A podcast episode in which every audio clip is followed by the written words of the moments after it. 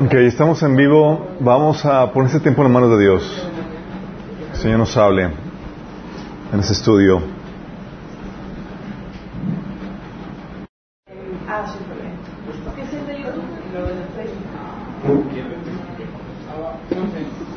Ok, estamos en vivo. ¿Qué onda? ¿Qué, qué, qué onda? ¿Ya? ¿Ya normal? Ok, perfecto. Ok, chicos, me estantean aquí con sus... Vamos, empiezan a cuchichear allá los técnicos. Eh, ok, vamos a poner este tiempo en manos de Dios. Gracias, Padre, por visitarnos esta tarde, Señor, por moverte entre nosotros, por poner nosotros el querer como el hacer de buscarte, de aprender más de ti, Señor, por poner esa hambre de ti, Señor, de tu palabra, de tu enseñanza, Padre. Amado Padre, te ruego que tú hables través de mí, cubras cualquier deficiencia, diriges mis pensamientos, mis palabras, Señor, para que lleguen a nuestros corazones, de los que están aquí presentes, de los que nos sintonizan y de los que vienen en camino, Padre. Que seamos transformados, que seamos advertidos, Señor, que podamos conocerte más, Señor. Te lo rogamos en nombre de Jesús. Amén. Ok, estamos viendo el taller de formación pastoral, ya vamos en la sesión 8, ya que vamos a la mitad.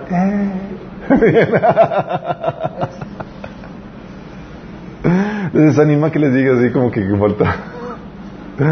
No. Ok, hemos estado viendo un montón de, temáticas, chicos. Vimos la necesidad de padres espirituales, la necesidad que hay de, personas que disipulen, que ayuden en el crecimiento espiritual de otros, cómo, vimos cómo ser padres espirituales, cómo impartir la paternidad espiritual, cómo la iglesia es un medio de crianza, cómo puedes convertir tu célula en una iglesia, eh, las problemáticas que te vas a tener, que te vas a encontrar al momento de, lidiar con personas a quienes estás ayudando en ese proceso de crecimiento espiritual. O sea, no todo es color de rosa, vas a encontrarte con un montón de problemáticas y tú tienes que estar prevenido de eso.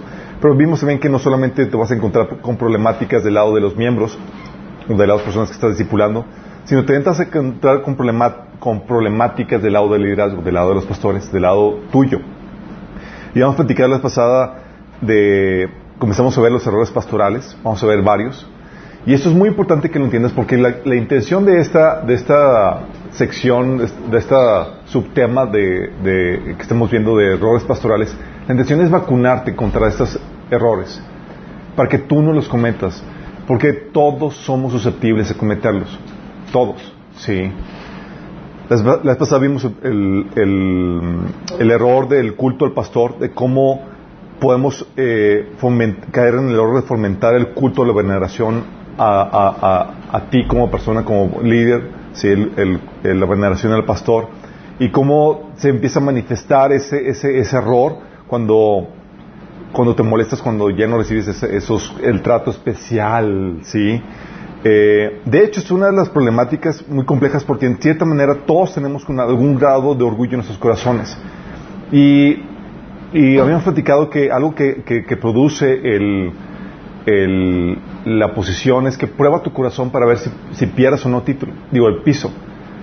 Y muchos pierden piso porque sale a relucir lo que hay en sus corazones. Si se empiezan a envanecer con eh, la posición con, o con el, el, el halago que la gente los ve, los admire.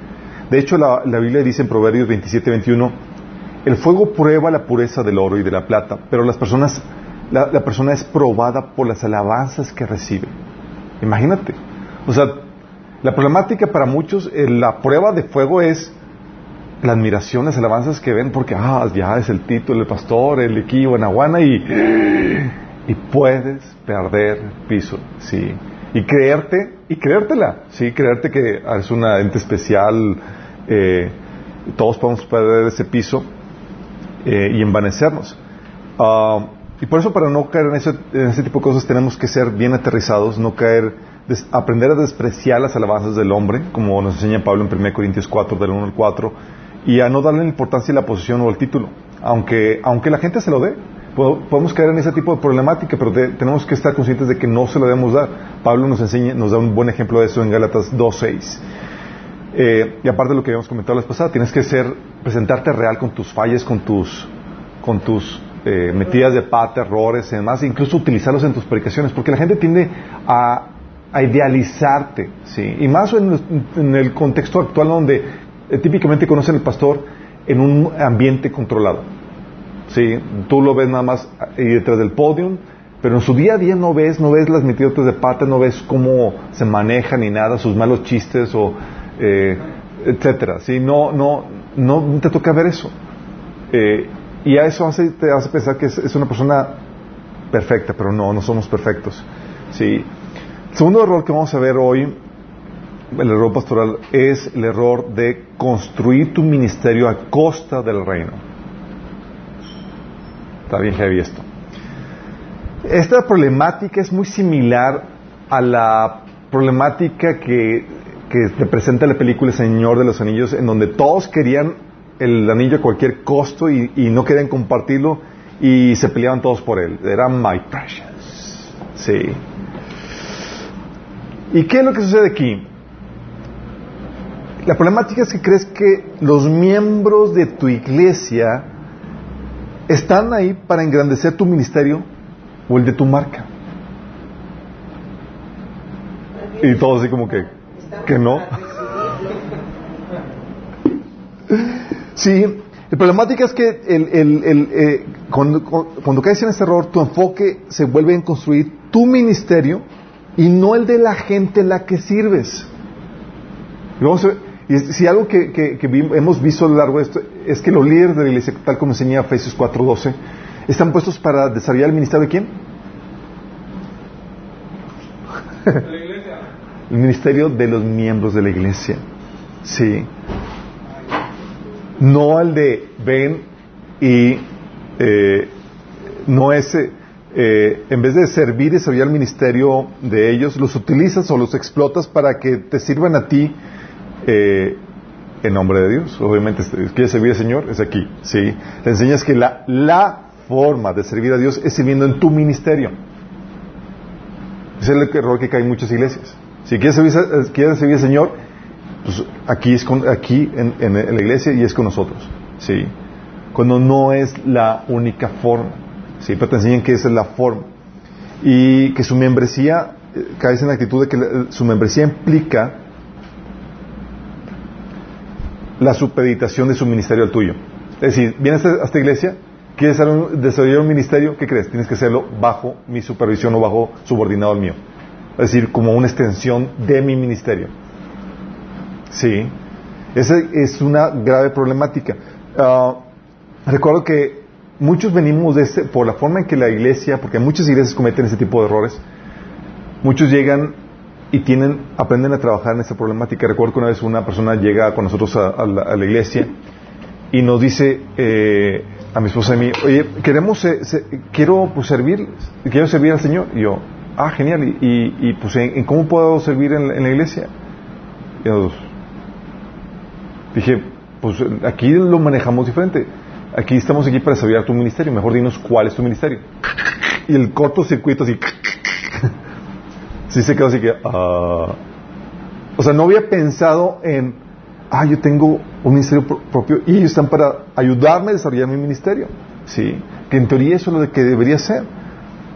Pero ¿qué pasa? Lo que pasa es que utilizas a los miembros de la iglesia para que. Para engrandecer y exaltar tu ministerio.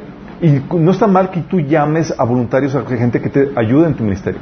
Pero la problemática es cuando tú limitas el servicio a que solamente es la forma. ¿Sí? Y enseñas a que deben de hacerlo.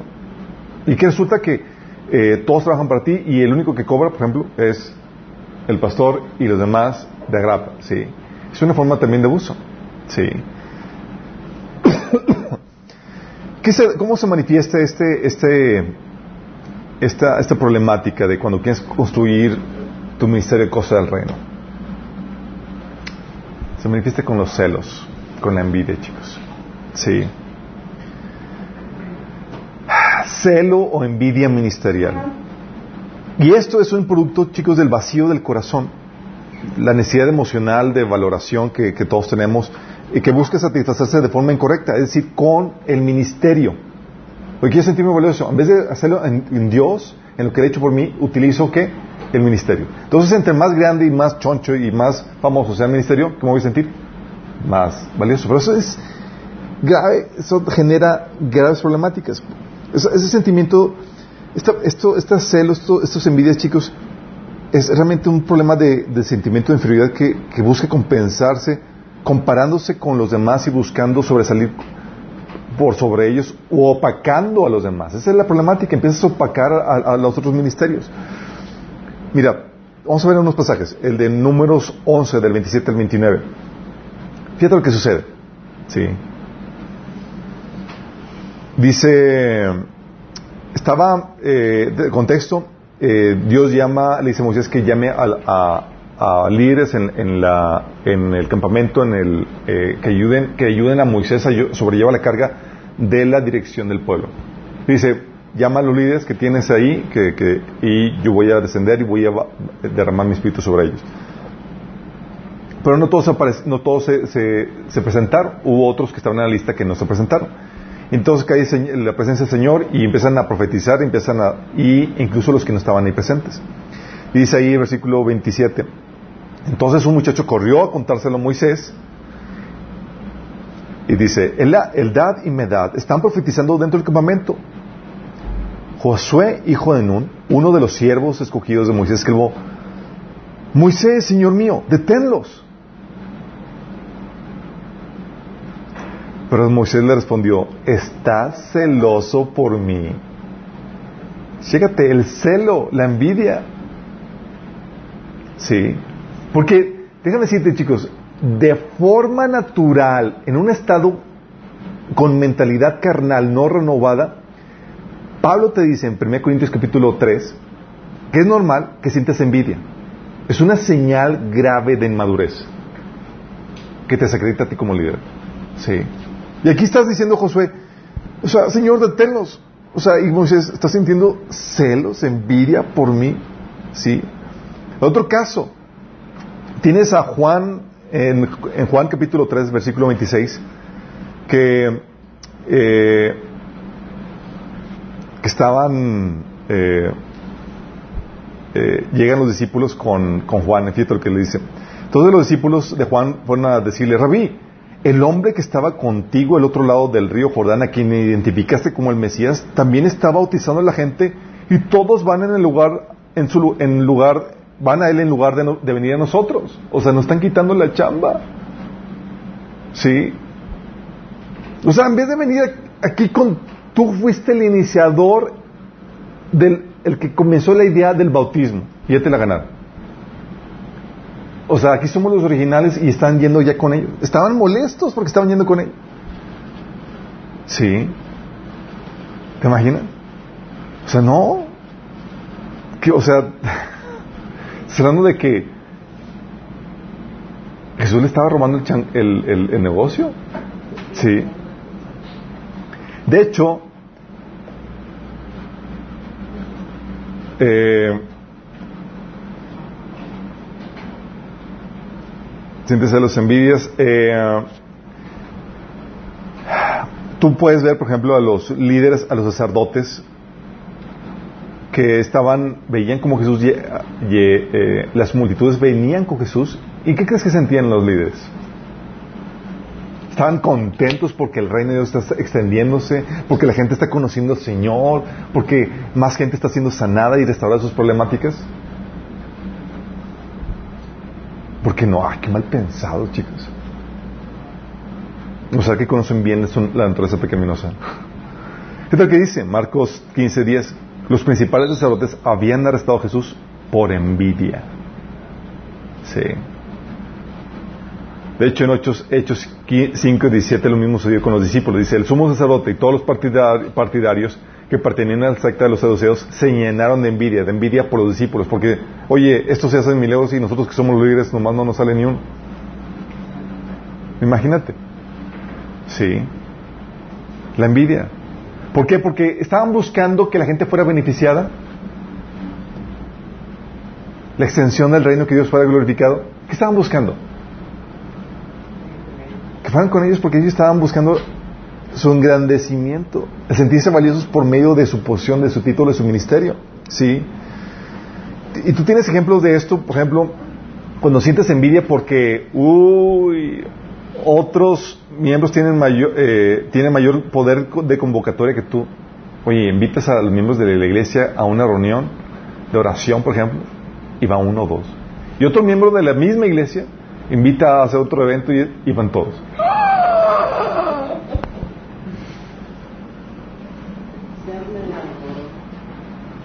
O sería porque, wow, la gente está sirviendo y tal cosa, ¿tú crees? Sería muy maduro, ¿no? Muy maduro de su parte, ¿sí? O siente envidia cuando Dios prospera otros ministerios más que a ti. ¿Sí? ¿Te imaginas? Yo recuerdo mi etapa de, de, inicio de cuando estaba comenzando con el servicio al Señor.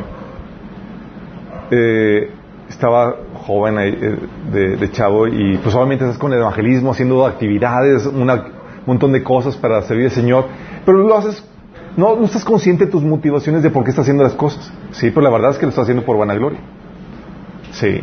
Recuerdo que llega a, la iglesia a predicar un chavo que era más joven que yo y se movía con una predicación poderosa y con milagros, y a mí no me salieron. Yo, wow, sí, y sentí feo, yo, mira, Señor, y el Señor me dice, ah, y lo voy, y desde que llega el Espíritu Santo me empieza a decir, y lo voy a llevar aquí, allá, y voy a hacer esto con otro. Y dice, Señor, ¿por qué me dices eso a mí? O sea, no me digas eso.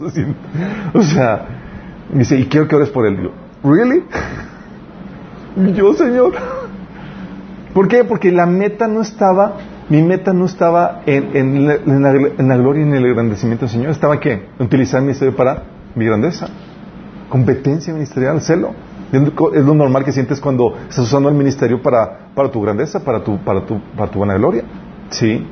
Y el Señor cuando me, enseñó eso, cuando me puso a orar por esa persona para que la Dios la utilizara aún más, con más poder y, con más gloria, me estaba enseñando que no se trata de mí, se trata de Él, de buscar su gloria, quien sea quien se la dé. Al final de cuentas, ¿sí? Es que, y algo que tienes que entender, chicos, es que la envidia es muy peligrosa.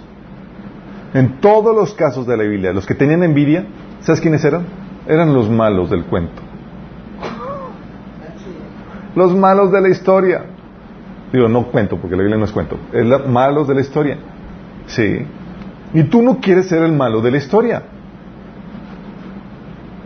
O sea, qué patético que te toque hacer eso inconscientemente. Sí. Por ejemplo, Caín, en Génesis 4, 5 menciona que mató a su hermano por Envidia. Los hermanos de José, ¿por qué lo vendieron?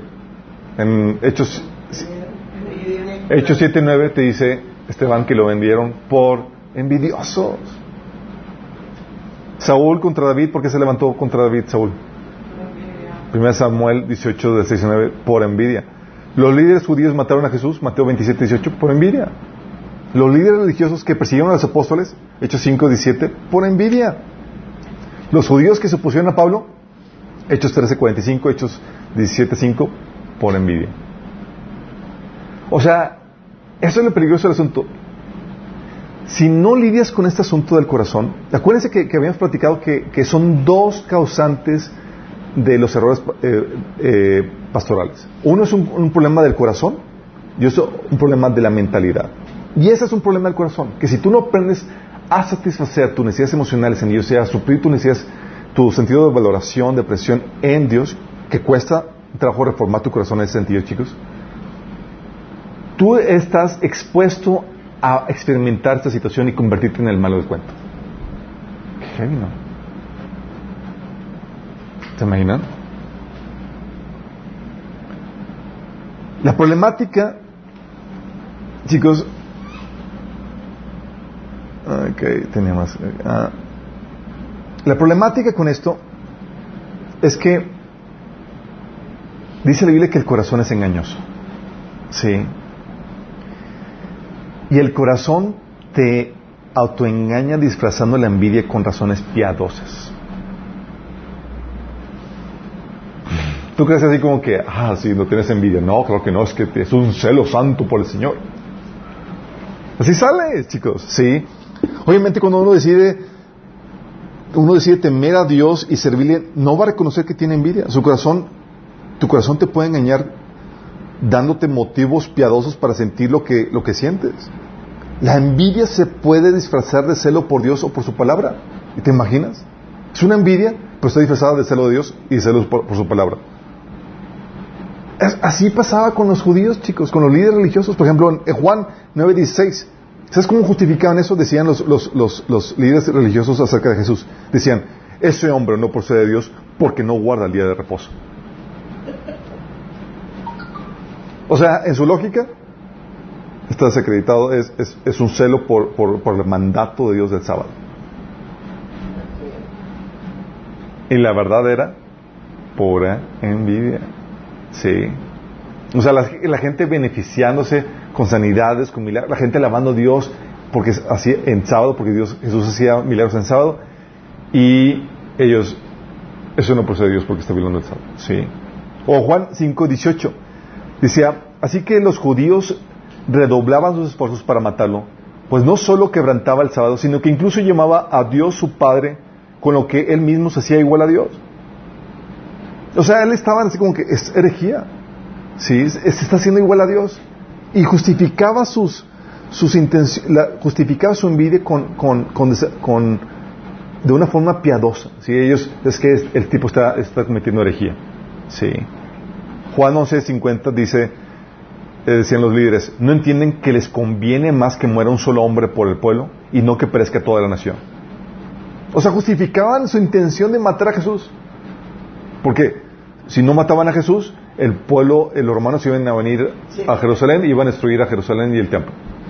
O sea, piadosa la motivación. Mejor que muera uno que muera todos. ¿Si te das cuenta cómo se empieza a, te empieza a jugar feo el corazón? Cuando la problemática es, lo encuentro repulsivo Jesús porque se lleva toda la gloria y a mí no me toca nada. ¿Sigamos entendiendo? Por eso es bien complejo el asunto del corazón, chicos. Y los líderes, o sea, tú vas a encontrarte pastores que, tienen esa problemática y no te van a, ah, sí, es, porque soy un envieso. No, te van a, van a ponerlo de forma piadosa, porque el corazón nos juega feo, chicos. Y es, y tú y yo no estamos exentos de esa situación. Sí. ¿Y qué haces cuando tienes envidia?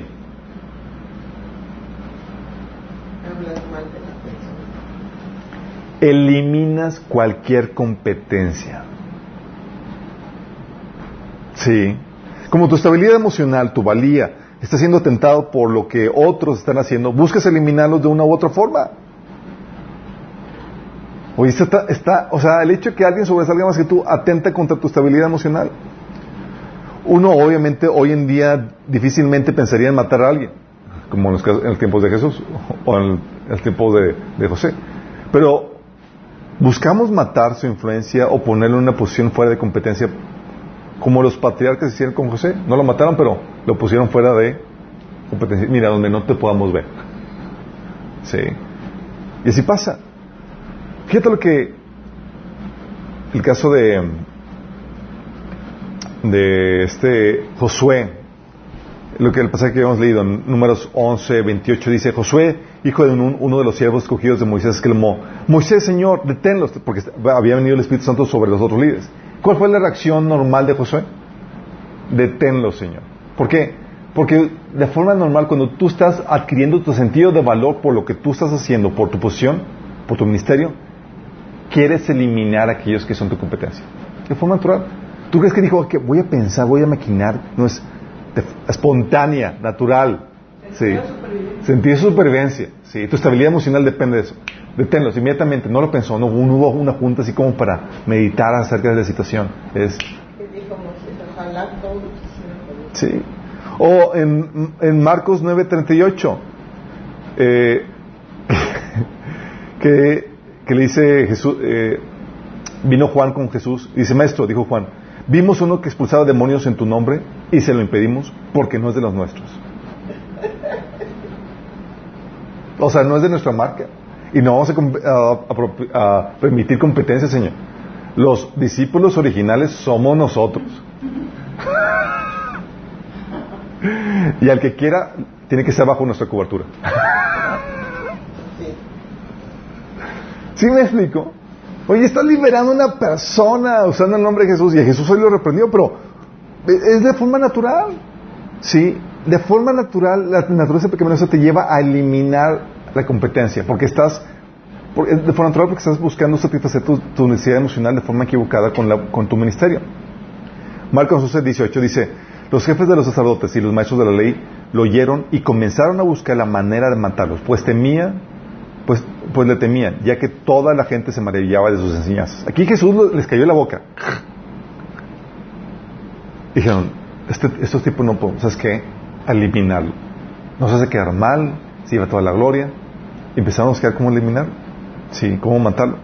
Hechos 7.9, Pablo, este, Esteban decía, narrando la historia de, haciendo recuento de la historia de José, dice, por envidia los patriarcas vendieron a José como esclavo, quien fue llevado a Egipto, pero Dios estaba con él.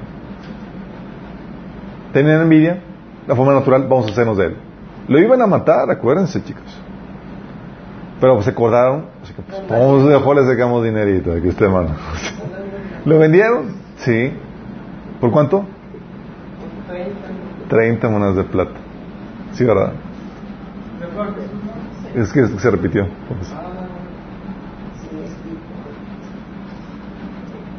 Sí. ¿Y qué haces entonces? Pues impides que ministerios independientes se levanten.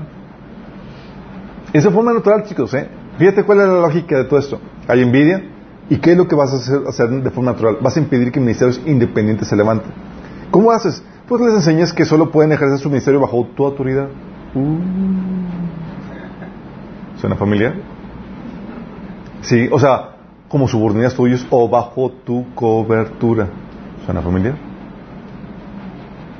O sea, los obligas a que lleven la marca de tu ministerio. Sí. Y hay de ti si se encuentran haciendo, si los encuentras, hay, de ellos si los encuentras ejerciendo un ministerio fuera de tu supervisión o de tu permiso. Sí. Eso es de forma natural, chicos. O sea, impides, por ejemplo, también que los miembros apoyen a ministerios independientes. Sí. O sea, que los que ejercen un ministerio de forma independiente enseñas que están en desobediencia, sin cobertura, porque no están bajo la sub bajo la subordinación tuya o de otro líder reconocido, porque ya incluso el pastel está, está repartido. Sí, está ok, ya tenemos arreglado aquí, no puede estar fuera de mí, no puede estar fuera de ti, y aquí nos repartimos entre todos. Sí. Fíjate cómo, se maneja. Y suele suceder esto, chicos impides que otros ministerios se, se, manejen de forma independiente. De hecho, esa problemática, eh, yo recuerdo que en mi, en mi juventud la, la, más joven lo, viví muy fuerte, eh, porque hay ministerios que son um, para eclesiásticos, gracias, sí. Eh, y la problemática que, se da es que tenían esta, esta, tenían esta problemática donde, oye, iban y servían, pero no estaba bajo la cobertura de, ninguno de ellos. Entonces, ¿qué hacían? Sí. Se oponían porque no tenían una cobertura oficial de una iglesia o no pertenecían a una iglesia en particular. Y hay de ti si tú te encontrás sirviendo a ellos. Sí. Muchos ministerios han, fueron atacados y han sido atacados por eclesiásticos ministerios independientes que sirven a la iglesia, pero no están bajo alguna cobertura, no son subordinados a una iglesia en particular. ¿Y qué sucede? Por causa de esta problemática, porque los líderes suplen su necesidad de valoración por causa de su ministerio, no pueden permitir la competencia. ¿Sí? Con un ministerio de, escuela dominical, por ejemplo. ¿De escuela dominical? No, de campo de verano. Un ministerio famoso aquí en Monterrey. Le dijeron al, al ministerio, si no eh, eh, ella lo quería servir, servir su don a, iglesias de otras denominaciones cristianas. Y dijeron, no, tiene que ser aquí de nuestra denominación y para nuestra denominación. Si no, vale. Y le dieron avión cuando ella se resistió a hacerlo. O sea, no, aquí no te queremos. ¿Te imaginas esa problemática? ¿Tú crees que haya sido algo, un acto de, de bondad, un acto así correcto hacer? No, claro que no. Sí, se estaba dando esta dinámica. Entonces, impides que ministerios apoyen a ministerios independientes, ¿sí? Eh, y acusas que los que ejercen ese ministerio de forma independiente están, están en desobediencia o sin cobertura. También relegas los ministerios independientes que ya existen entre los miembros. ¿Sí? O sea, problemática es que, por ejemplo, el pastor dice, nomás no invites a los miembros de mi iglesia, por favor, a tus actividades. Sí. Un implícito de, son míos y es un mercado creativo, son míos. Sí. O le dices, ¿sabes qué? Eh, no promociones tus actividades aquí dentro de nosotros. Sí. ¿Por qué? Porque no quieres competencia. Y amenazas a los que asisten a dichas actividades. Sí. Mira, yo recuerdo que se dio una situación muy, muy cómica un episodio cuando eh, cuando publiqué el libro de la empresa de mi padre. Yo estaba, asistiendo a, una iglesia en ese entonces, en el 2000. O sea, yo fui en el 2001 con el pastor, le dije, pastor, este borrado el libro, quiero que lo lea, que me hace comentario, feedback. Nunca lo, lo peló, como que así con el, con el proyecto, lo, eh, y él estaba al mismo tiempo escribiendo su libro. Total, salió mi libro, salió el suyo, pero por cuestiones del asunto salió el mío con mejor calidad, mejor diseño y toda la cosa. Sí. Y se empezó a vender a espaldas de él. Y yo había ido cuando salió, cuando salió el libro, le dije, oye, quiero presentar el libro, quiero eh, anunciar que ya tengo mi publicidad, y tal, digo, anunciarlo a la iglesia para que, para que sepan, para que me dé oportunidad. Simplemente me ignoró. Y sabía la dinámica de que, ay, el celo lo, sientes y lo, lo demás. Pero un domingo, es que, que alguien tiene, un testimonio, invitan a la gente que pase al frente que da testimonio. Y en medio de la congregación se levanta una hermana y dice, yo tengo un testimonio, yo tengo un testimonio. Y se levanta y agarra el micrófono y dice la hermanita, es que si llegó a mis manos un libro que ha sido mucha bendición y, y que el Señor me bendijo, bla, bla, empezó a hablar maravillas, dice, y el autor está aquí, y dice, ¿qué pase, qué pase? Ahí está, ahí está. y yo, ¡oh! Y el pastor así como que, y yo, oh my goodness. Total, hay paz y demás, le robaron el micrófono al pastor.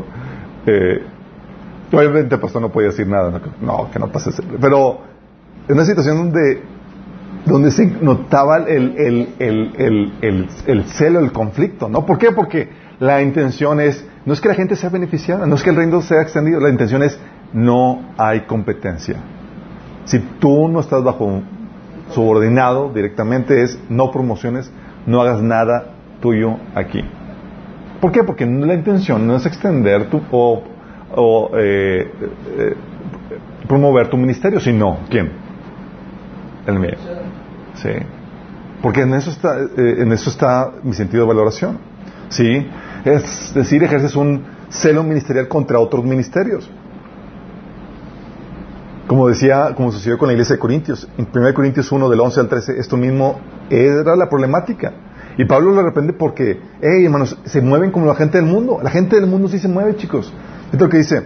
Digo esto, hermanos míos, porque algunos de la familia de Chloe me han informado que hay rivalidades entre ustedes. O sea, los de Chloe bien chismosos. Pero gracias a Dios que vino por eso. Se me, me refiero a que unos dicen yo soy, yo sigo Pablo, y otros afirman yo Apolos, y otros yo Cefas, y otros yo Cristo. ¿Cómo? ¿Está dividido Cristo? ¿Acaso Pablo fue crucificado por ustedes? ¿O es que fueron bautizados en el nombre de Pablo? Tómala. O sea, vengan para acá, así agarrándolos de, la oreja. Y es que cuando otros pastores o ministerios no se desempeñan bien, eh, no se desempeñan bien, en vez de, dolerte por los retrasos que, eso produce al reino, oye, hay un problemática que el pastor no, está llevando que bien su trabajo o aquel pastor está haciendo mal eso. En vez de dolerte, disfruta señalarlo y compararlo con tu buen desempeño. ¿Sucede eso? ¿Sabes qué está pasando? Estás desacreditando para que tú te veas mejor. Sí. Les enseñas a tomar partido por tu ministerio por encima de otros. Eh, y, se dan de muy diversas formas en ese celo ministerial, chicos. O sea, les prohíbes, por ejemplo, que vayan a otras iglesias. Yo que la dinámica llegó a ser tan pesada entre los líderes porque era, era una situación de celo territorial y eh, de sus ovejas tan, tan fuerte de que en un episodio, en una época, o sea, tú como miembro de una iglesia, aunque fueran de la misma denominación, tú no podías ir de visita a, a célula de otra iglesia. Estaba prohibido. Si tú eras, oye, de una iglesia en Poniente y de otra iglesia en, en, al sur, ¿sí? y querías ir a visitar, aunque fueran de la misma dimensión, tenías prohibido entrar. ¿Por qué crees?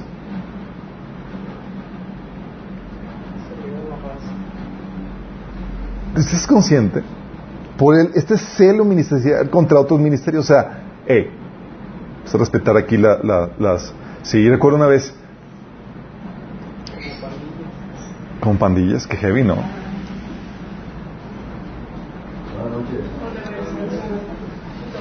Buenas noches. Recuerdo una vez en donde fuimos, eh, estábamos en, en, en Cancún, eh, estaba de vacaciones cuando todavía estaba soltero, y de eso dice, oye, es domingo, quiero ir a visitar una iglesia, y nos fuimos con, con el amigo con el que estaba a buscar una iglesia, fuimos, encontramos una iglesia cristiana.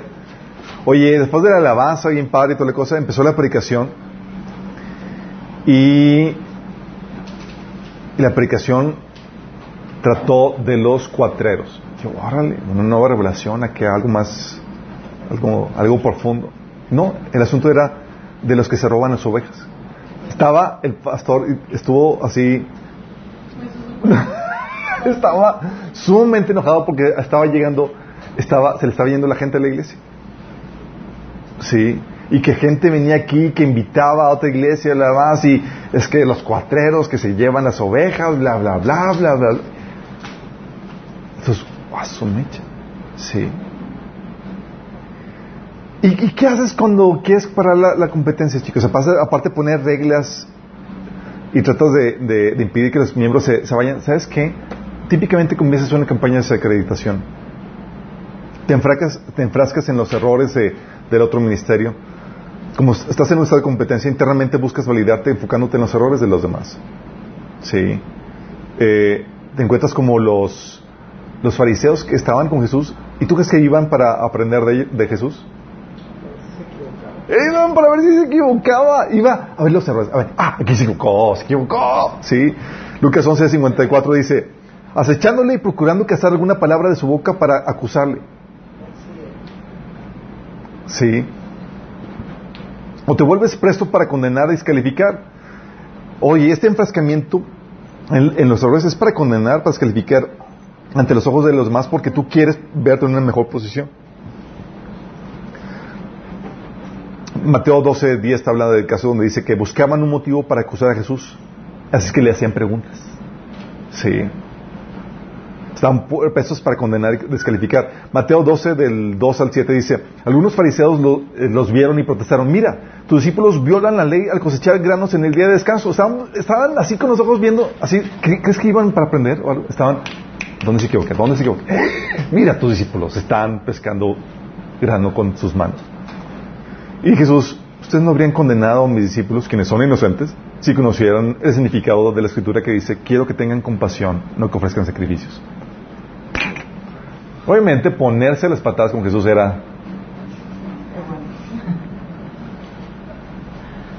Sí, pero empiezas así a desacreditar con crítica. O sea, no importa que haga algo bien, siempre buscará algo que criticar para, para desacreditar la competencia. Sí. Es como que están ayudando, extendiendo, están bendiciendo. Sí, pero ¿sabes qué? Esto lo desacredita. Mateo 11, 18 dice, esta es la actitud, dice, con Juan, eh, no eh, pues Juan no se dedicaba, no dedicaba el tiempo a comer y beber, y ustedes decían, está poseído por un demonio.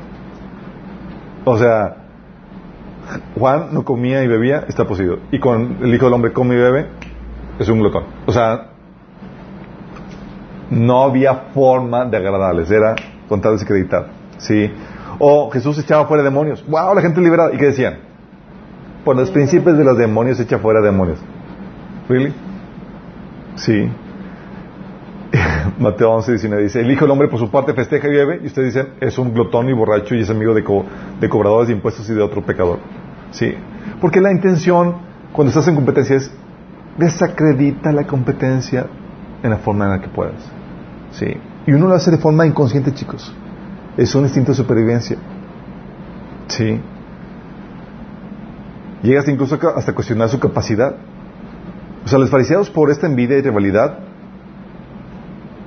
sentían eh, eh, de esta eh, envidia y rivalidad que sentían porque descalificaban a cualquiera que ocupara una posición o rol más privilegiado que ellos, como lo hicieron con el ciego o con Jesús. ¿Te acuerdas con, con el ciego? O sea, en Juan 9:34 dice, el ciego que nació de, con los ojos, digo, con ciego de, nacimiento, ya es que lo sanó Jesús y fueron los, los, líderes religiosos a investigar cómo había sido ese proceso. Y el ciego con su sentido común se concluyó, pues este tiene que venir de Dios porque no hay, no hay alguien que haga estas cosas que no venga de Dios. Y respondieron, le dijeron los fariseos, tú naciste en el pecado y nos enseñas a nosotros. Expulsaron. Sí. O eh, que le preguntaron a Jesús, ¿con qué autoridad haces estas, estas cosas? Se le reclamaron. ¿Y quién te dio derecho a hacerlas? ¿Por qué? Porque empiezas a cuestionar la capacidad. ¿Quién te dio esto? No encuentro la forma en la cual puedas acreditarte con la crítica y demás, voy a desacreditarte con tu capacidad. ¿Quién eres tú para enseñar? ¿O quién te dio esa, autoridad? Porque esa es la forma normal, chicos. ¿Sí? Entonces empiezas a eliminar la competencia y generas el, síntoma de que te sientes dueño de la gente porque de eso depende tu sentido de valoración. ¿Sí?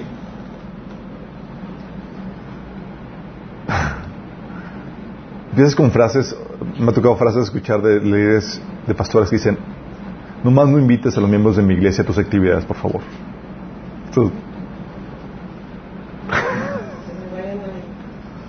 o llega el, el líder contigo y dice, oye, te vieron visitando tu iglesia durante la reunión de jóvenes. O sea, ya con todos, y es, no son de visita, ah, qué padre que visitaste a tus hermanos, ¿cómo te fue? ¿Los saludaste? Eh, mándale saludos. O es, no, es en son de cómo te atreviste a visitar otro ministerio. ¿Sí? O tienes prohibido participar en ese ministerio porque no es de la iglesia. Sí. Heavy. O comentarios de que, hermano, aquí te damos todo lo que necesitas, no requieres acudir a otros ministerios. Como si tú tuvieras el monopolio del reino de Dios. Sí. Algo que la Biblia nos enseña es que no puedes decir al otro, otro miembro del cuerpo, no te necesito. Sí. Y esa problemática fue la que les he platicado que viví en de donde, oye, llegaban conmigo, teníamos una asociación, y porque el ministerio no era de la iglesia, de los miembros a los cuales ellos sí asistían, me decían, oye Chuy, no puedo formar parte de la asociación en la cual, que, eh, en la cual estamos trabajando. Yo, ¿por qué? Porque no es, no, no, no es de la iglesia. Y el pastor me prohibió que, que formara parte de algún ministerio que no fuera de la iglesia. ¿What? ¿Tú crees que estaban viendo por la extensión del reino? Sí. ¿Por qué? Porque no puedes formar, una problemática es que no puedes formar equipo con, cuando estás compitiendo tú no formas parte de equipo con la competencia, no puedes trabajar con la competencia. ¿Qué haces? Buscas eliminarla. Sí, por ejemplo, los sacerdotes, escribas y fariseos, aunque en teoría representaban a Dios y buscaban su voluntad, para ellos era inconcebible reconocer el ministerio de aquellos que amenazaban su, estabilidad emocional. Por eso no podían reconocer el ministerio de Juan. Te vas cuando le preguntó Jesús, a ver, dígame, el ministerio de Juan, ¿Lo hacía por, era, venía de él o venía del cielo? Jesús. Y, porque ni siquiera podían reconocerlo. Ni siquiera el de Jesús o el de los apóstoles, mucho menos sumar y contribuir, con ellos. Oye, vamos a ayudarte, Juan, a, traer gente para que seas bautizado. O Jesús, aquí tengo a otros enfermitos. Nada, sí. Jesús, de hecho, le reclamó en Mateo 21, 32, dice, pues Juan el Bautista vino y les mostró a ustedes la manera correcta de vivir pero ustedes no le creyeron. Mientras que los cobradores de impuestos y las prostitutas sí le creyeron. Y aún viendo lo que ocurría, ustedes se negaron a creerle. Qué heavy, ¿no? Oye, ¿estás viendo cómo la gente está siendo bendecida por ese ministerio? ¿Ves la mano de Dios? La gente está volviendo su pecado a reformando sus vidas. Y tú todavía no queriendo, no queriendo sumar a, a los esfuerzos. Hechos 13:45 también dice, cuando algunos judíos vieron las multitudes, tuvieron envidias, así que calumniaban a Pablo y debatían contra todo lo que él decía. ¿Por qué? Porque veían las multitudes, o sea, era un asunto de envidia no estaban interesados en el beneficio de la gente ni el que el reino de Dios se extendiera. Sí. Y algo que la...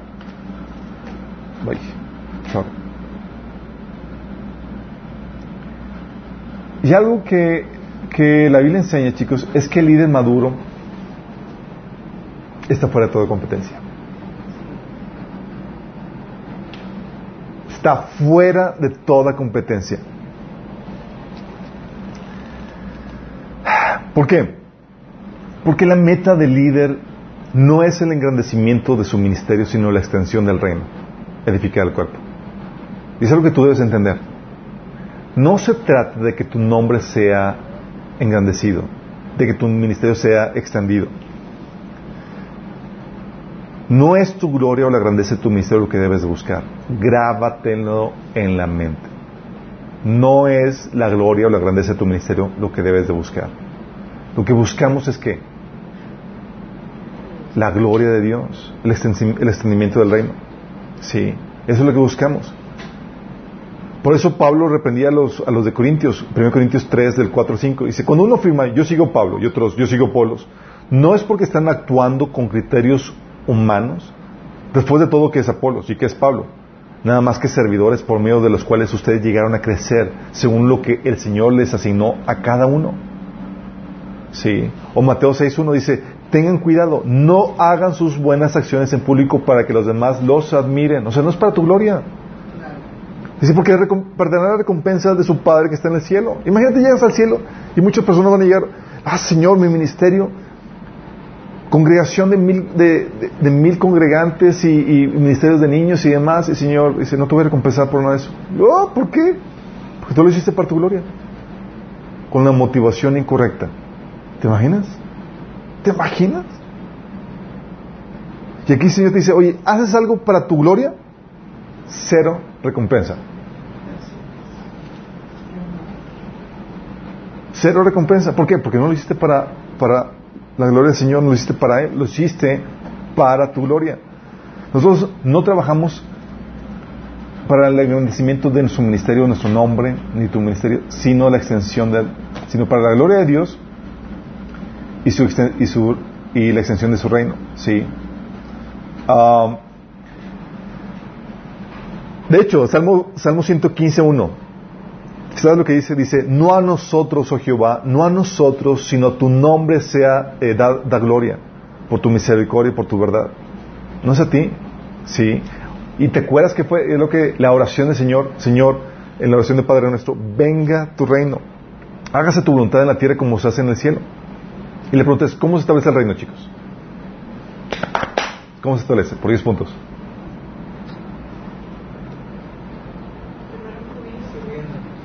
Cuando viene, cuando te rinde, en tu, primero se establece en tu corazón. Cuando viene el Espíritu Santo a tomar control de tu vida. ¿Sí? Y luego, por medio de tu ministerio, se extiende cuando llevas a cabo tú la, la labor por la cual tú has eh, las, tareas que Dios te, el, ministerio, la tarea que Dios te ha dado. ¿sí? Entonces, el reino se establece, esto sucede cuando cada uno cumple su ministerio. Y tu intención es que el reino se, extienda, entonces ¿qué tienes que buscar? Tienes que buscar que cada quien que cumpla su ministerio, que busque frutos para el Señor en carácter, en su vida y en obras de servicio. Sí, de hecho, fíjate lo que dice Efesios 4 del 12 al 16, dice, hablando de los líderes, ellos tienen la responsabilidad de preparar al pueblo de Dios para que lleve a cabo la, lleven a cabo la obra de Dios y edifiquen la iglesia. ¿Quién tiene que llevar, la obra, llevar a cabo la obra de Dios? ¿Quién tiene que llevar a cabo su ministerio? Los miembros, los líderes están puestos para preparar a la gente para la obra de su ministerio. Y lo dice el versículo 16, Él hace que todo el cuerpo encaje perfectamente y cada parte, al cumplir con su función específica, ayuda a que las demás se desarrollen y entonces todo el cuerpo crece y está sano y lleno de amor. cuando el cuerpo de Dios crece, el reino de Dios se está extendiendo, chicos. Y para que el cuerpo de Dios crezca, cada uno tiene que llevar a cabo qué?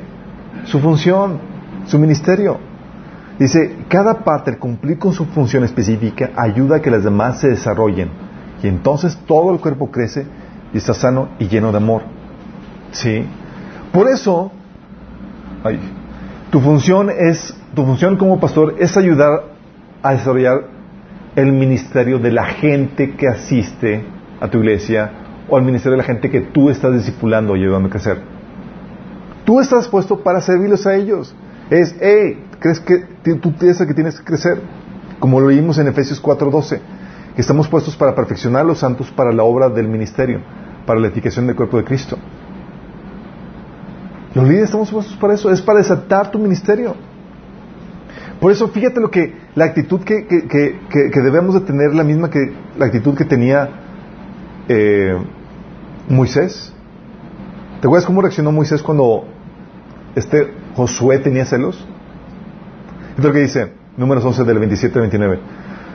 Un joven corrió y le informó a Moisés, el Dad y Medad están profetizando en el campamento. Entonces Josué, hijo de Nun, que era ayudante de Moisés desde, su juventud, protestó, Moisés, mi señor, deténlos. De Moisés que dijo, sí cierto, detengan a esos tipos. Yo aquí soy mero mero, no puede, no puede haber competencias contra mí. ¿Dijo eso? ojalá todos Pero Moisés respondió, ¿estás celoso por mí? Ya quisiera que todos los del pueblo del Señor fueran profetas y que el Señor pusiera su espíritu sobre todos. ¿Qué quería? ¿Cuál era la actitud de Moisés? Quería que todos fueran como él. Sí, qué fuerte, ¿no? O, Juan, ¿te acuerdas el, episodio de Juan? ¿Cómo reaccionó cuando sus discípulos inmaduros tenían celos? Sí, Jesús, fíjate lo que, lo que la actitud de, Juan, ¿sí? Juan se veía a sí mismo como dando pie para que el ministerio de Jesús creciera a cosa, eh, aunque el suyo menguara. Fíjate lo que dice Juan 3 del 26 al 27. Digo, del 26 al, al 30. Dice, entonces los discípulos de Juan fueron a decirle, Rabí, el hombre que estaba contigo al otro lado del río, a quien identificaste como el Mesías, también estaba bautizando a la gente. Estaban robando, el misterio. Y todos van a Él en lugar de venir a nosotros. ¿Tú cómo te sentirías, chicos? Aleluya, mi ministerio está haciendo desde chiquito.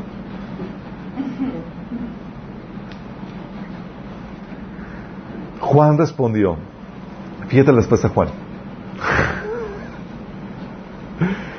Nadie puede recibir nada a menos que Dios se lo conceda del cielo. ¿Te das cuenta la respuesta? Es, hey, no tengo que pelear por nada, ¿por qué? Porque lo que tengo no puedo tener más allá de lo que el Señor me ha concedido en el cielo, desde el cielo. Dice, ustedes saben que les dije claramente, yo no soy el Mesías, estoy aquí solamente para preparar el camino para el. Fíjate, él tenía en mente la gloria de quién? De su Señor. Es el novio quien se casa con la novia y el amigo del novio simplemente se alegra de poder estar al lado del novio y oír sus votos. Por tanto, por lo tanto, oír que Él tiene éxito me llena de alegría. Fíjate la actitud, dice, el oír que Él, que Él tiene éxito me llena de alegría. ¿Tenía problemas emocionales? ¿Satisfacía su sentido de valoración con su ministerio?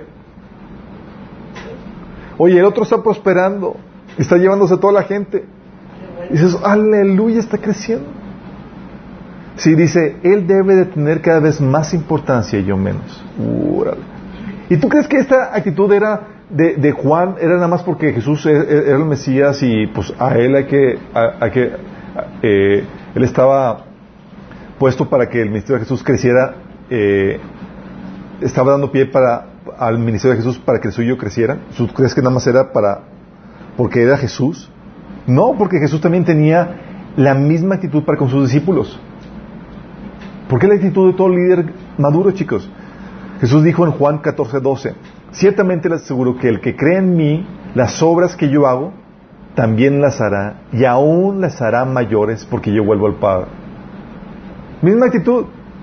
Oye, Jesús, estás haciendo más obras y mayores que tú. No se puede, no se puede. ¿Te imaginas? Y Jesús, bien, así es como debe ser. ¿Sí? ¿Por qué, chicos? Porque los líderes estamos puestos para, el levantar, para levantar el ministerio de las personas a quienes estamos sirviendo. Esa es la actitud de Pablo.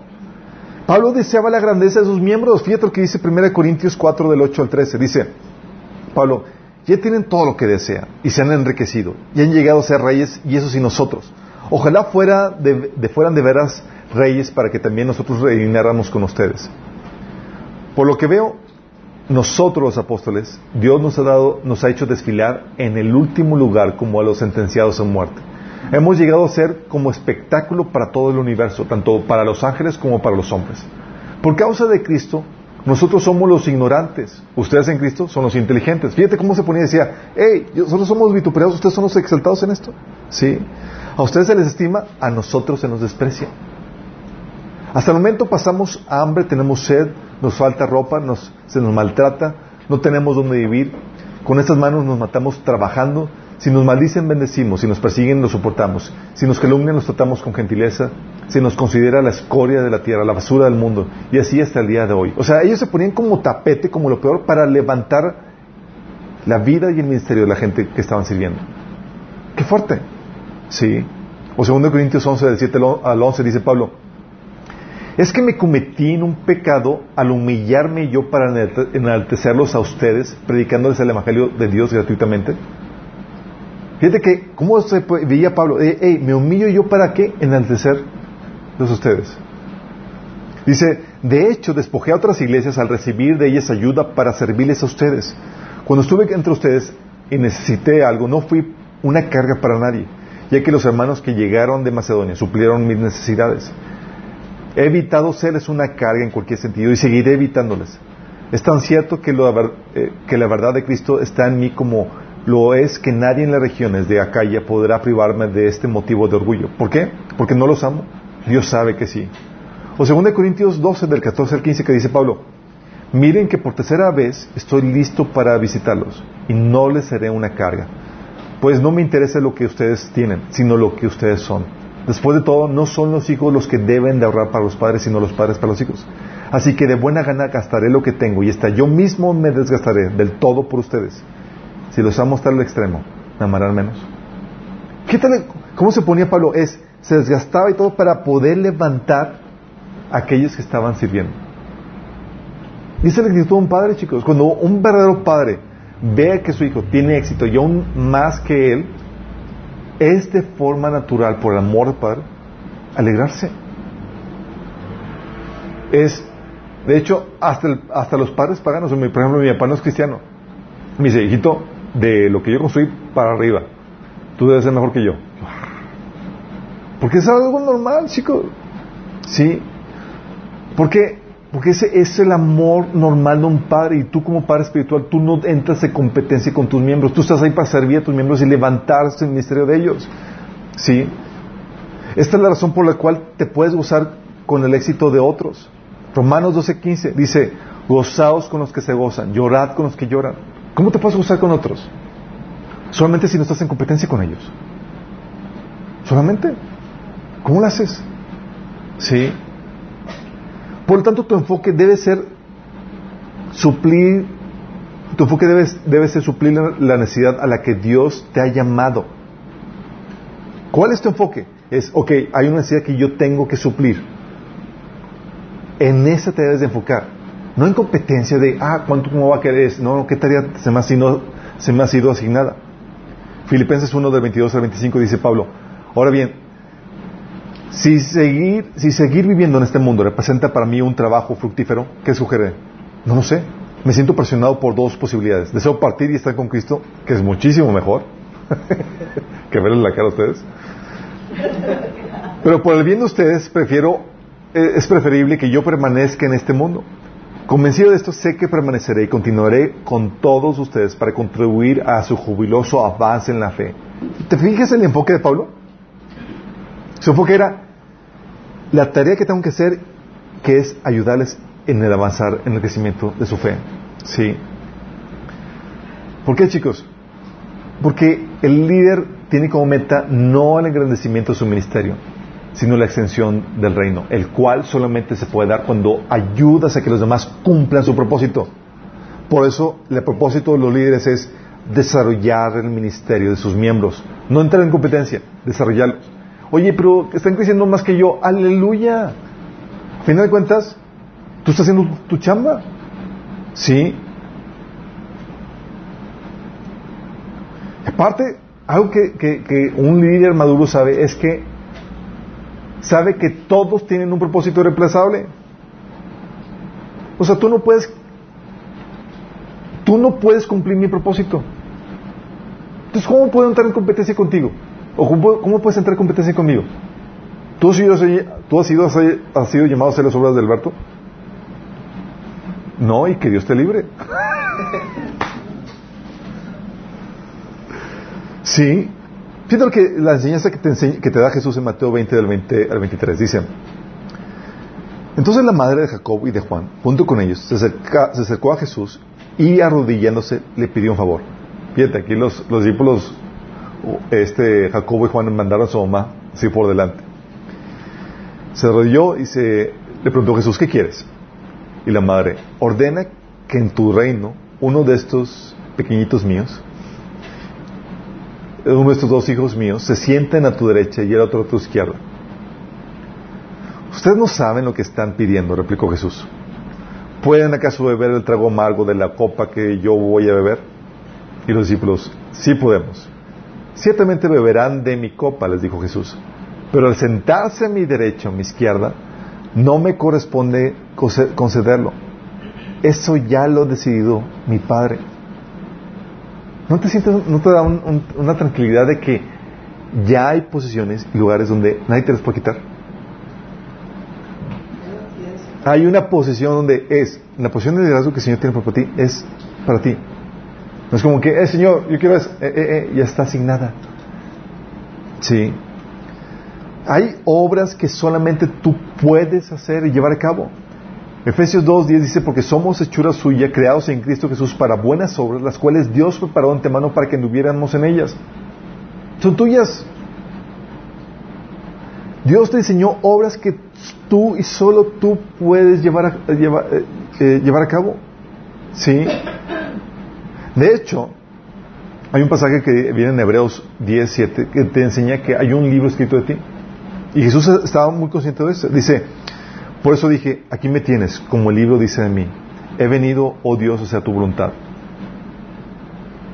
Hay un libro. Jesús estaba consciente de eso. Por eso no puedes competir. Sabes que yo tengo mi libro con mi historia, con mi trama, con mis obras que tengo que vivir.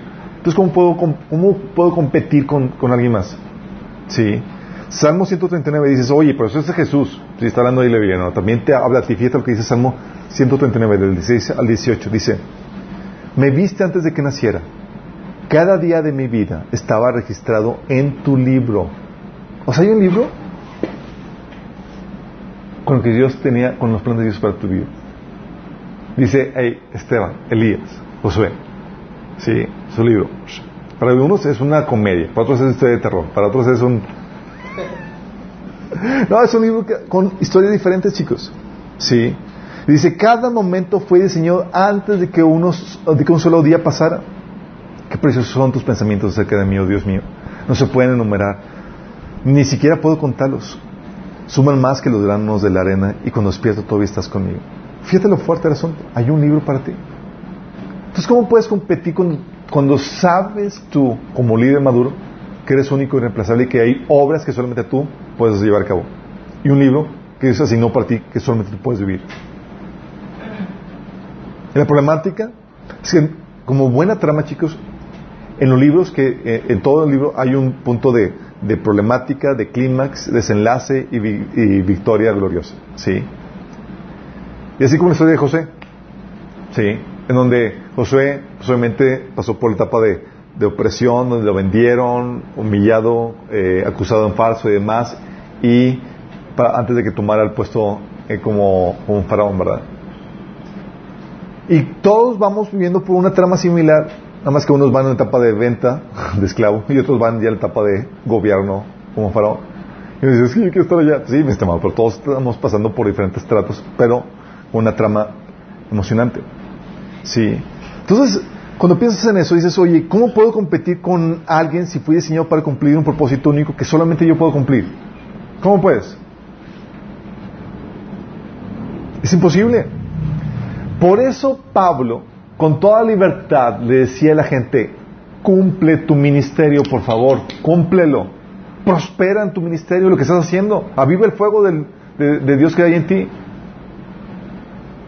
¿Por qué? Porque de eso depende. O sea, fíjate lo que dice 2 Timoteo 4.5, le dice Pablo, pero tú sé sobrio, soporta aflicciones, haz obra de evangelista, cumple tu ministerio. Fíjate que los líderes aquí, los líderes maduros, no bloquean, incentivan el cumplimiento de su ministerio. Sí. ¿Te acuerdas cuando Colosenses 4.17 Pablo le dice a Arquipo, asegúrate de llevar a cabo el ministerio que el Señor te dio. Ponte a chambear en tu ministerio. Cúmplelo, por favor. ¿Por qué? Porque en el cuerpo de Cristo no hay competencia, porque la función de todas las partes se requieren para la extensión del reino, para edificar el cuerpo. Todas las partes se requieren. Necesito que te pongas a chambear, mi chavo. Porque si no haces tu función, vas a afectar. ¿Sí? Dice 1 Corintios 12, 21. El ojo no puede decir a la mano, no te necesito.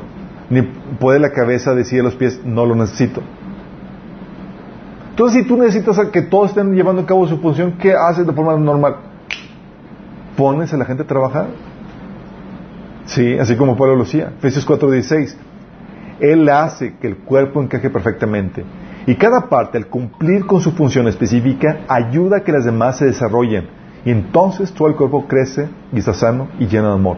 O sea, Pablo incentivando a que todos hagan su función y no estás de más en el cuerpo. Oye, no conozco mi ministerio, descúbrelo ponte a chambear. ¿Por qué? Porque no estar haciendo eso me afectas a mí, me afectas a todo el cuerpo. ¿Sí? Por eso no puedes, dice, decía Pablo en 1 Corintios 4, 6, así ninguno de ustedes podrá engreírse de haber favorecido al uno en perjuicio de otros. ¿Por qué? Porque todos nos necesitamos. No es como que, ay, yo estoy, yo sí, yo soy, este. Todos se necesitan. ¿Sí? Debes entender que los miembros de tu iglesia necesitan del servicio de otros ministerios independientes al tuyo, incluso. No tienes el monopolio del reino, no tienes el monopolio de, de, ministerio. O sea, Pablo incluso requería ayuda de ministerios fuera del suyo. ¿Te acuerdas cuando Pablo eh, invitaba a Apolos? Apolos visita la iglesia de Corintios. ¿Y quién, quién fundó la iglesia de Corintios? Pablo.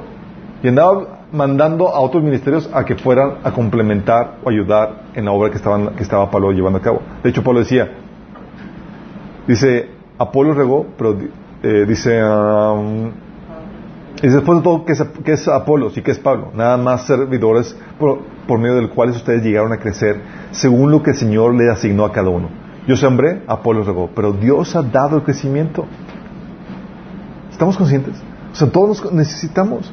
Hay gente que dice, Llega una amiga, digo una, una, chica con nosotros, dice que mi, pastor dice que estoy tomando de muchas aguas y por eso estoy confundido y necesito nada más venir y, aprender solamente de él. No, mi chavo, está mal. Lo que hay que hacer es desarrollar tu discernimiento para que aprendas a distinguir las malas aguas de las buenas aguas. Pero necesitas ministerios, necesitas, necesitas del ministerio de, diferentes miembros del cuerpo de Cristo y no te puedes solamente con uno.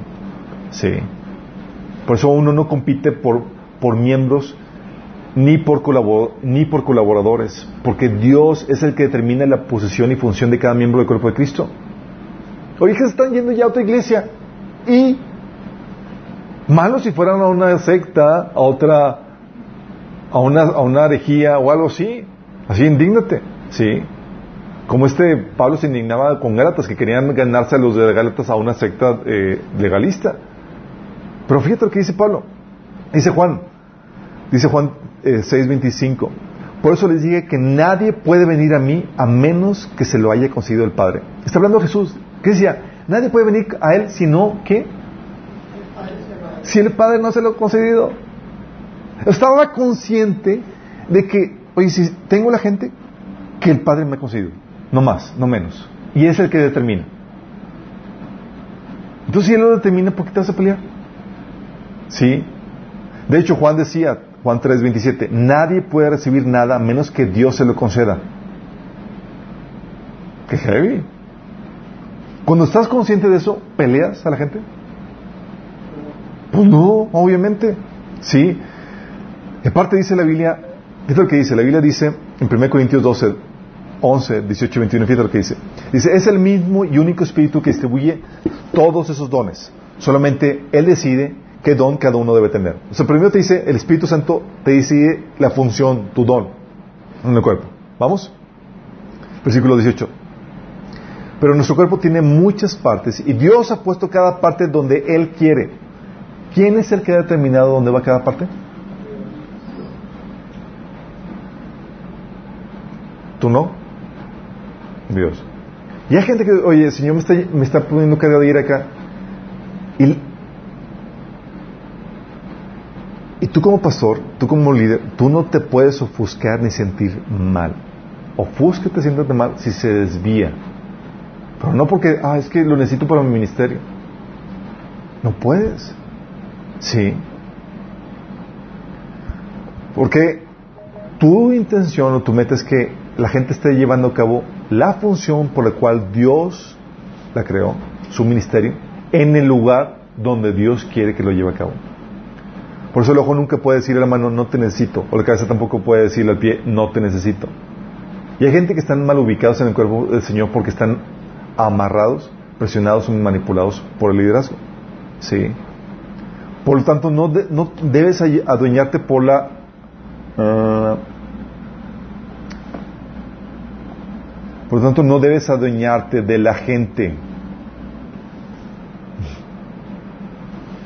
Fíjate la actitud de Jesús en libertad. ¿Se acuerdan cuando todos los discípulos se le, se le fueron? En Juan capítulo 6. Porque empezó Jesús a predicar terriblemente. ¡Oh! Y voltea a Jesús a sus discípulos en Juan 6, 27 y dice, ¿ustedes también se van a marchar? Jesús con toda libertad. Porque no dependía emocionalmente de ellos, chicos. Es, sé quién valgo, sé quién soy, sé lo que valgo, con o sin discípulos. No depende de ellos. No es como que, ah, ching, ya no voy a tener con qué presumir de que. O la gente se va a burlar de que, uh, tenía muchos discípulos y ahora no tiene nada. Qué heavy. Sí. De hecho, ¿te acuerdas cómo se, se, se, se discípulos entre Juan y Jesús? Fíjate en Juan 1 del 35 y 40. Dice, al día siguiente, Juan estaba otra vez ahí con dos de sus discípulos. Al pasar Jesús, Jesús lo miró y declaró, miren, ahí está el Cordero de Dios. Cuando los dos discípulos de Juan lo oyeron, siguieron a Jesús. O sea, Juan dijo, le dijeron Juan, Juan, vamos a seguir con esto. Jesús miró a su alrededor y vio que ellos lo seguían. ¿Qué quieren? Les preguntó. Ellos contestaron, Rabí, que significa maestro, ¿dónde te hospedas? Una pregunta por ahí, pero queremos estar contigo. Vengan y vean, les dijo. Eran como las cuatro de la tarde cuando lo acompañaron al lugar donde se hospedaba y se quedaron el resto del día con él. Andrés, hermano de Simón Pedro, era uno de estos hombres que al oír lo que Juan dijo, siguieron a Jesús. O sea, dejaron a Juan para seguir a Jesús. Juan respingó. Eh, Jesús, ¿qué onda? Respeta. Pues, respeto aquí el ministerio, yo tengo aquí los míos, tú los, búscate los tuyos. Cuatrero. Ah, pues, Porque ¿de quién son los, los, los, miembros, chicos? ¿Son tuyos? ¿Tú pagaste por ellos? ¿Tú los compraste? No. Y hay cosas donde hay procesos en, tu, en, tu, en el crecimiento de tu formación de es, ya diste todo lo que tienes que dar y ahora alguien más tiene que llevarlos a otra etapa de crecimiento en su vida. Así como sucedió con los discípulos de Juan. Sí. Por eso tienes que estar consciente de que no debes adueñarte a la gente, sino tienes que dejar que sean guiados por el Espíritu. Acuérdate cómo son, dice la Biblia en Juan 3:18, dice, el viento sopla por donde quiera y los oyes silbar, aunque ignoras de dónde viene y de dónde va. Lo mismo pasa con todo el que nace del Espíritu. A veces el Señor va a poner en los miembros, en, sus hijos, es tiempo de moverte, de irte allá. Y tú como líder espiritual no puedes decir, no, no siento, no, no tengo paz. El Señor es que dice, hey, los que son guiados por el Espíritu son así. De hecho, dice la Biblia que todos los que son guiados por el Espíritu de Dios son hijos de Dios. Sí. Y no necesitan pedirte permiso.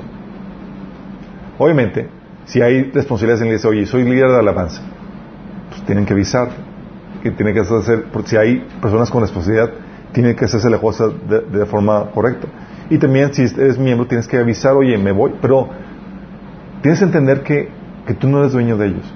Y tú no puedes decirles nunca, no. Puedes exhortarles, puedes darles advertencias y demás, pero no puedes sentirte dueño de ellos. Porque ¿quién es el que coloca el Señor, mueve a, donde, a cada persona en donde debe de ir? Tú. ¿Y el, rey, ¿Y el cuerpo de Cristo está limitado a tu ministerio, a tu iglesia? No. Y el Señor es el que pone cada uno donde Él quiere. Sí. Entonces tú no puedes sentirte menos ni, ni celoso. Tú debes tener la misma actitud de Juan. Chicos, tengo lo que lo que el Señor me ha dado. Si no puedo recibir nada de lo que, lo que, nada de lo que, si no me fuera dado del cielo. O la actitud de Jesús, nadie puede venir a mí a menos que el Señor me lo haya enviado. Sí. Y tienes que identificar la responsabilidad de los miembros de tu staff, obviamente. Hoy hay personas, miembros de tu staff que tienen responsabilidad y que deben de cumplirlas. Versus la falsa lealtad que exiges en tus miembros. Es que quería estar aquí porque son bajo mi ministerio y debes de que estar trabajando aquí porque aquí es donde sirves a Dios. No, no, no, chavo. Cuando entiendes que no es para tu ministerio, no es para tu gloria, sino que estás tú puesto ahí para ponerte como tapete para que el ministerio de, los, de la gente, de tus miembros, sea levantado, todo cambia. Sí, no hay celo. Tú no compites, tú estás ahí para servir a ellos, como el esclavo de ellos, para servirles y levantarlos, para empoderarlos, para que puedan llevar a cabo las obras que Dios preparó tu mano para ellos. Ese es el trabajo de un padre espiritual, chicos. La problemática es que muchos caen en este error, ¿sí? donde extienden su ministerio a costa del reino. ¿Qué hago? Veo que alguien crece, lo placo. ¿Y qué estoy haciendo? Estoy impidiendo que el reino de Dios se extienda. Sí. Oye, una célula del cuerpo, ¿es bueno que crezca? ¿Sí o no?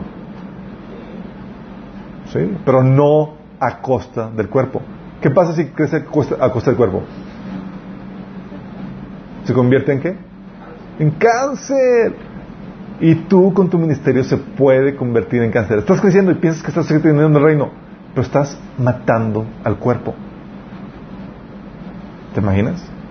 Que tú digas con el Señor presumiendo, Señor, crecí en mi ministerio tremendamente y el Señor dice, fuiste un cáncer, mi chavo.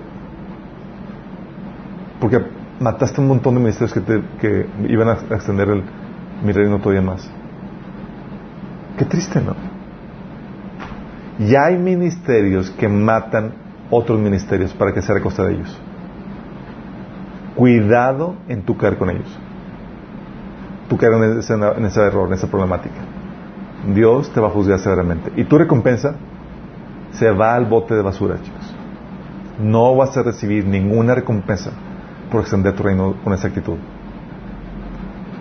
Sí. ¿Tenemos que una oración? Amado Padre Celestial, Señor, gracias por la advertencia que nos das como líder, Señor para buscar no nuestra gloria, nuestro, no el engrandecimiento de nuestro ministerio, Señor, sino el desatar el, engrandecimiento de, de, tu iglesia, Señor, de los miembros que tú nos has puesto a servir, Señor. Buscar la extensión de tu reino, Señor, y tu gloria sobre todas las cosas, Padre. No se trata de nosotros, Señor, de nuestra gloria, ni de nuestra grandeza. Se trata de tu grandeza, Señor. Nuestra intención es que tú seas exaltado por todos, Señor. Que todos, Señor, puedan, Señor, trabajar arduamente para ti, llevando a cabo su ministerio, Señor. Padre, que podamos ser esos líderes espirituales, Señor, que sirven a otros para que crezcan, Señor, se desarrollen aún más que nosotros, Señor. Que podamos gozarnos como Juan se gozaba cuando Jesús, Señor, tenía éxito en su ministerio. Que podamos gozarnos como Jesús lo hacía, Señor, cuando, cuando sus discípulos hacían cosas más grandes que las que él hacía, Señor que podamos tener la misma actitud de Pablo, Señor, que se ponía como tapete para poder servir a los miembros de, tu iglesia, Señor. Que busquemos no nuestra gloria, Señor, sino la tuya en todo momento, Señor. Ayúdanos, Señor, a no caer en este error, Señor, de la competencia. Que no sintamos envidia, Señor, sino que nos podamos gozar genuinamente con los que se gozan, con los que crecen, Señor. Ayúdanos, te lo pedimos en nombre de Jesús.